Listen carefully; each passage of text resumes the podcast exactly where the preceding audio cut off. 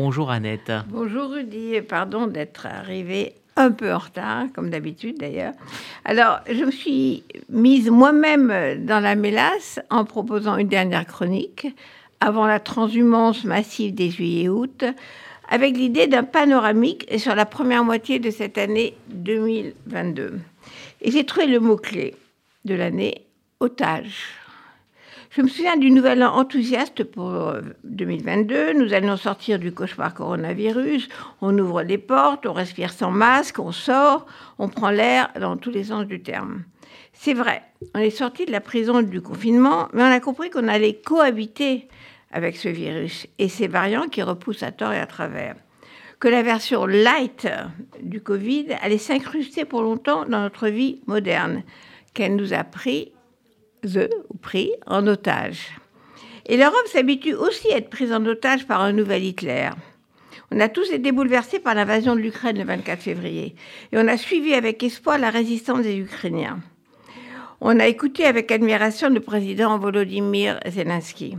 Mais on a vu ce qu'on craignait depuis le début, en espérant que ça ne se passerait pas, les atrocités, les tortures, les viols, les assassinats, la barbarie des soldats russes, les bombes qui tuent sans relâche, les villes détruites à 90%, comme Poutine avait rasé Grozny et Alep sans problème.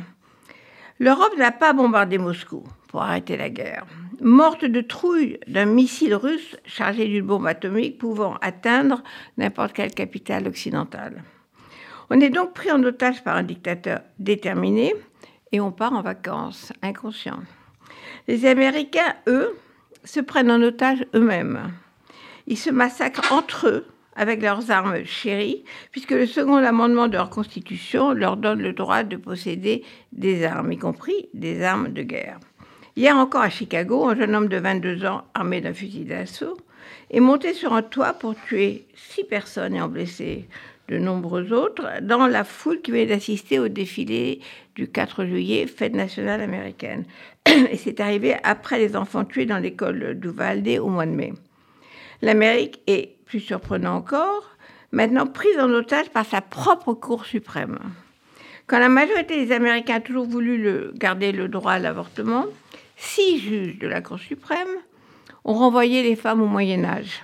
Six juges, euh, dont trois imposés à dernière minute par Trump. L'Amérique n'a pas changé, elle est toujours coupée en deux camps depuis la guerre civile. Ce pays qui a été en avance pour le vote des femmes, qui a inventé la pilule, mis l'avortement dans sa constitution, se retrouve bien en pleine guerre civile allumée par ces six juges. L'enjeu derrière cette bagarre autour de l'avortement, c'est simplement le droit des femmes à décider d'avoir un enfant. Droit confisqué par cette Cour suprême depuis quelques jours. Alors aujourd'hui, je dirais aussi que notre Assemblée nationale, et donc nous, est prise en otage par deux blocs politiques que je trouve antipathiques. Quand on est plutôt contre l'Europe, plutôt poutinien, pour une alliance avec la Russie, pas avec l'Amérique, qui même en crise reste une démocratie et n'est pas une dictature criminelle, on ne sent pas le vent de la démocratie souffler dans notre vie politique. Otage donc, mais là où il y a oppression, il y a résistance.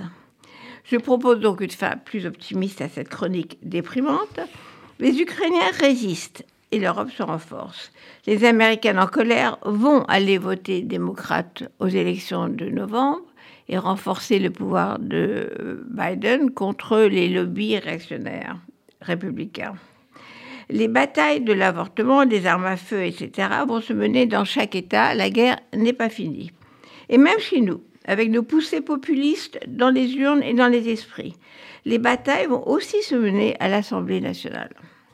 D'ailleurs, je rappelle, pour finir, que la fameuse loi Veil, qui a légalisé l'avortement, est passée contre une partie des députés de la droite, avec le soutien de députés de la gauche, comme quoi on peut encore être optimiste pour la suite de l'année 2022.